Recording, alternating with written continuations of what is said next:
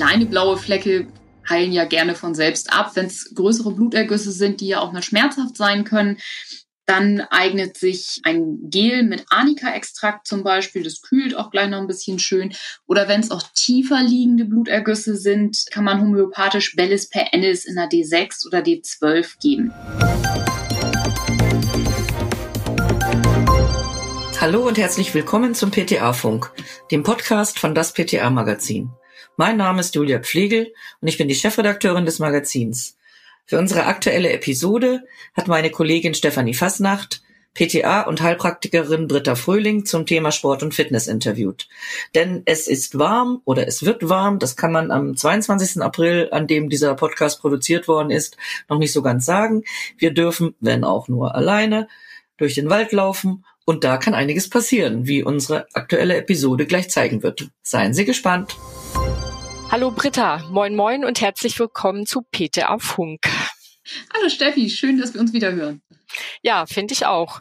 Britta, heute ist nicht nur deine Expertise als PTA, sondern auch als Naturheilkundlerin gefragt. Ich möchte mich nämlich mit dir über das Thema Sportverletzungen in der Selbstmedikation unterhalten und wie man die abseits von Ibuprofen-Tabletten, Diclofenac, Gel auch in der Naturheilkunde beziehungsweise naturheilkundlich therapieren kann. Kurze Zwischenfrage. Sportelst du selber gerne oder bist du eher so die Fraktion Sport ist Mord? also ich bin nicht der, der klassische Sporttyp, dass ich jetzt gerne jogge. Ich tanze mit meinem Mann seit vielen Jahren. Ähm, mhm und gehe regelmäßig schwimmen. Das ist ja leider beide gerade nicht möglich. Also bleibt mir nur das Fahrrad und die tägliche Runde mit dem Kinderwagen. Ja, was einen auch fit hält. Ich selber, ich jogge ganz gerne und bei der Vorbereitung auf diesen Podcast, da ist mir eingefallen, dass es mich letztes Jahr mal beim Joggen auf so einer Schotter Piste so richtig der Länge nach hingelegt hat. Und als ich mich dann, als ich meine Knochen sortiert hatte, habe ich festgestellt, ich habe verschiedene blaue Flecke, dicke Blutergüsse, eine Prellung am Knie gehabt und außerdem die Hände komplett aufgeschürft. Wenn oh, ich jetzt ja. in diesem Zustand zu dir in die Apotheke gehumpelt gekommen wäre, was hättest du mir denn dann alles Schönes empfohlen? Vielleicht fangen wir gerade mal so mit blauen Flecken beziehungsweise Blutergüssen an. Ja, bei äh, kleine blaue Flecke heilen ja gerne von selbst ab. Wenn es größere Blutergüsse sind, die ja auch mal schmerzhaft sein können, dann eignet sich ein Gel mit Arnika-Extrakt zum Beispiel. Das kühlt auch gleich noch ein bisschen schön. Oder wenn es auch tiefer liegende Blutergüsse sind, kann man homöopathisch Bellis per Ennis in der D6 oder D12 geben. Mhm. Und wie dosierst du das dann, wenn es akut ist? Akut ruhig so fünf bis sechs Mal täglich, fünf Kügelchen beim Erwachsenen und dann nach ein paar Tagen auf dreimal täglich runter. Könnte ich das auch einem Kind geben? Das könntest du auch. Dann wird je nach Alter mit ein bis drei Kügelchen dosiert. Mhm. Sonst noch irgendwas Gutes, was mir da helfen könnte? Bei den blauen Flecken, Blutergüssen würde ich jetzt gar nicht so viel machen. Wolltest du jetzt Wer etwas Besonderes hinaus? Nee, eigentlich nicht. Dachte, falls du noch was hättest. Da muss man einfach abwarten, bis die blau, gelb, grün werden und dann eben verschwinden. Genau. Was echt unangenehm war nach diesem Sturz, war die Prellung am Knie. Hast du da irgendwas, was du empfiehlst oder gerne empfiehlst? Bei Prellungen empfehle ich gerne kühle Wickel mit Zusätzen, die Arnika und Rosmarinextrakte enthalten. Zweimal täglich angewendet, eignet sich gut. Dann kann man auch Einreibung mit Beinwellextrakt machen. Das wirkt gut schmerzlindernd.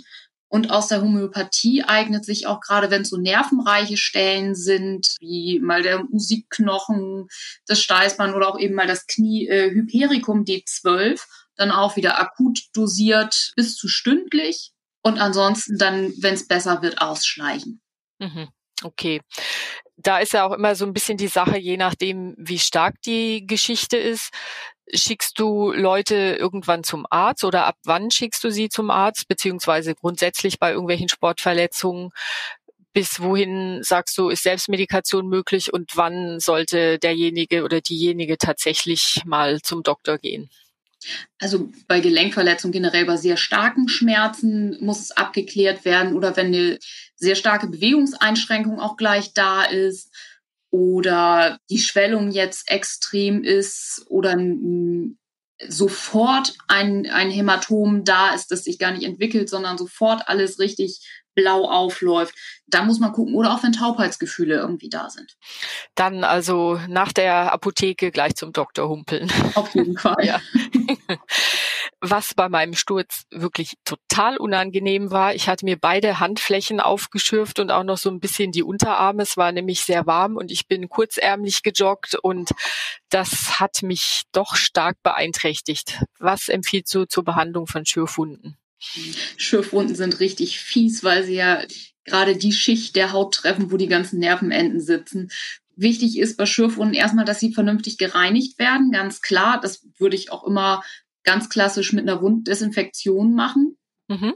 Und, Und dann mit, mit, also erstmal unter Leitungswasser reinigen, ne? Unter Leitungswasser reinigen, genau und dann eben mit einem Octenisept-haltigen Spray zum Beispiel absprühen. Also da würde ich jetzt erstmal ganz schulmedizinisch dann auch rangehen, damit es wirklich gut gereinigt ist. Und dann eignen sich Kompressen ganz toll, die man mit einer Ringelblumenessenz tränken kann, mit einer verdünnten Ringelblumenessenz. Das kühlt erstmal ein bisschen und nimmt dadurch so diesen ersten Schmerz, wo es richtig fies ist. Und danach leichte Cremeformulierungen oder Gele, die die feuchte Wundheilung unterstützen, weil gerade das Verkrusten ja auch nochmal richtig fies ist, wenn das alles spannt. Wirklich gut pflegen, das ist bei Schürfwunden, finde ich, das A und O. Mhm. Bei dieser Ringelblumenessenz, da ist ja Alkohol vermutlich mit drin. Brennt es oder durch die Verdünnung geht es dann? Durch die Verdünnung geht's. Hm, also äh, unverdünnt geht gar nicht. Das ist wirklich schlimm machen. Wirklich ungefähr ein zu zehn verdünnen, die Kompresse darin tränken und dann locker auflegen. Und das genau. so, also das wirklich nur akut oder auch so die ersten zwei, drei Tage, wenn man dann das Pflaster oder eben den Salben Gelverband wechselt. Dann kann man es auch immer noch mal wieder zwischendurch machen. Das hilft auf jeden Fall mit.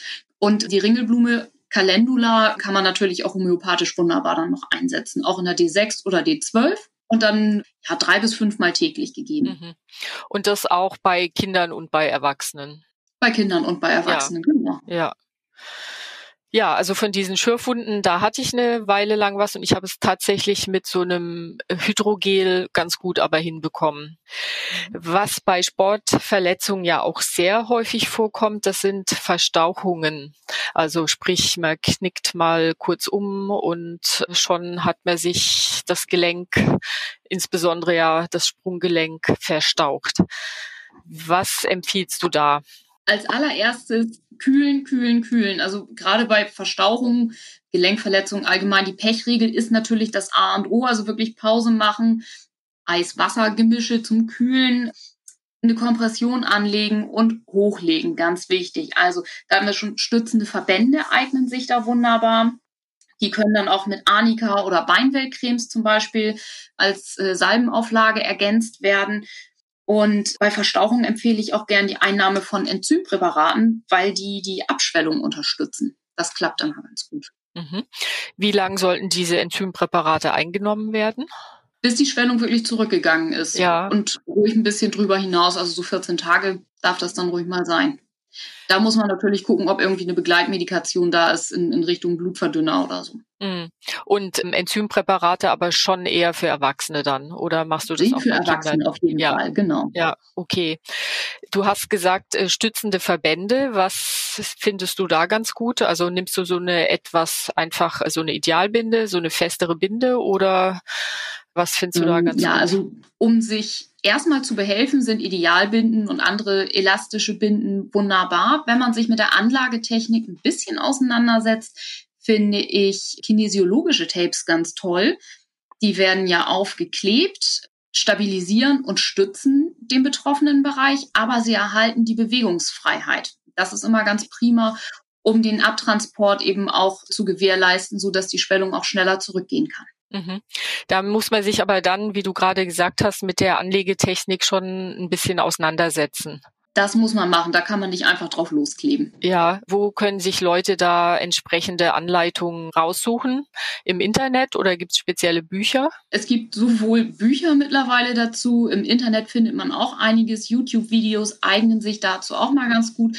Wenn man sich mehr damit beschäftigt und wirklich sportlich aktiv ist, lohnt es sich auch immer mal einfach einen Physiotherapeuten zu fragen, ob der einem mal ein bisschen was zeigen kann. Die sind da drin richtig fit und können einem auch sagen, wo man wirklich drauf achten muss, wann gedehnt werden muss, wann ohne Zug angelegt wird. Denn nur dann wirken diese Tapes auch optimal. Was auch, denke ich mal, beim Sport sehr oft passiert, man weiß ja, man soll sich vor der Sonne schützen. Jetzt ist man vielleicht beim Wandern oder länger draußen als geplant und hat sich dann trotz Schutzmaßnahmen einen Sonnenbrand zugezogen. Was empfiehlst du denn da? Ich finde bei Sonnenbrand erstmal kühlende Gelformulierungen prima. Ein Gel lässt sich immer sehr gut verteilen auf der Haut, wenn die Haut berührungsempfindlich ist. Es hat einen kühlenden Effekt und dann guckt man eben, dass man noch ordentlich Feuchtigkeit in die Haut reinbekommt. Wir kriegen immer sehr gute Rückmeldungen zu Gelformulierungen, die Aloe Vera enthalten. Das lindert die Rötung, das lindert das Brennen ganz toll. Wenn die Haut nun sehr berührungsempfindlich ist, kann man auch mal Formulierungen zum Aufsprühen benutzen, dass man wirklich nur noch ganz leicht verteilen muss. Das finde ich ist bei Sonnenbrand auch immer sehr angenehm, wenn das nicht, nicht so extrem verrieben werden muss. Ja, genau, dann brennt es meistens noch viel mehr so als Grundstock für Menschen, die sportlich aktiv sind, die vielleicht auch als Familie unterwegs sind. Was würdest du sagen, darf in einer naturheilkundlichen Hausapotheke da nicht fehlen? Was sollte drin sein? Wir wollten es ja eigentlich nicht thematisieren, Steffi, aber was reingehört, ist einfach Annika D12 als Kügelchen. ja, da kommt man nicht drum rum. Nein, also wenn wir die Hausapotheke ausrüsten wollen, das, was man wirklich immer geben kann bei einer stumpfen Verletzung, bei einer Sportverletzung, das ist einfach Arnika akut in der D6, in der D12 und dann wirklich immer alle zehn Minuten erstmal rein. Erstaunlicherweise puffert das meiner Erfahrung nach zumindest auch gerade Hämatome und so doch ganz gut ab, dass es nicht so extrem ausartet. Dann finde ich ja nicht ganz naturheilkundlich, aber sehr wichtig, einfach sofort Kühlpacks, die man auch unterwegs mal dabei haben kann im Rucksack oder so, dass man da wirklich mit einem Klick auch richtig schön kühlen kann. Dann natürlich was zur Wunddesinfektion, um Schürfwunden und so erstmal eben auch unterwegs einigermaßen behandeln zu können. Aber auch eben feuchte Wundtücher, die sich dann auch, egal wo man ist, als schnelle Auflage eignen für Schürfwunden oder auch für Verstauchungen und Prellungen, um schon mal was Leichtes draufzulegen. Dann weiß ich ja, was ich demnächst noch in meiner Hausapotheke als gute Apothekerin haben sollte. Britta, zum Abschluss noch wie immer der Aufreger der Woche positiver oder negativer Art. Ich habe mich diese Woche sehr darüber gefreut, dass die Natur hier gerade explodiert und unsere Bienen mich wieder ordentlich auf Trab halten. Genau, das ist so mein positives Ereignis der Woche. Mit negativen wollte ich mich gar nicht abgeben.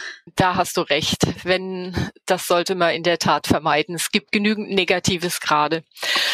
Britta, ich danke dir für deine Zeit und deine Tipps und freue mich auf das nächste Mal zusammen mit dir bei PTA Funk. Mach's gut. Mach's gut, Steffi. Vielen Dank. Das war unsere aktuelle Episode vom PTA Funk, dem Podcast von das PTA Magazin. Danke an alle, die uns zugehört haben, uns downgeloadet haben. Danke an alle, die uns liken und abonnieren. Bis dahin und zum nächsten Mal.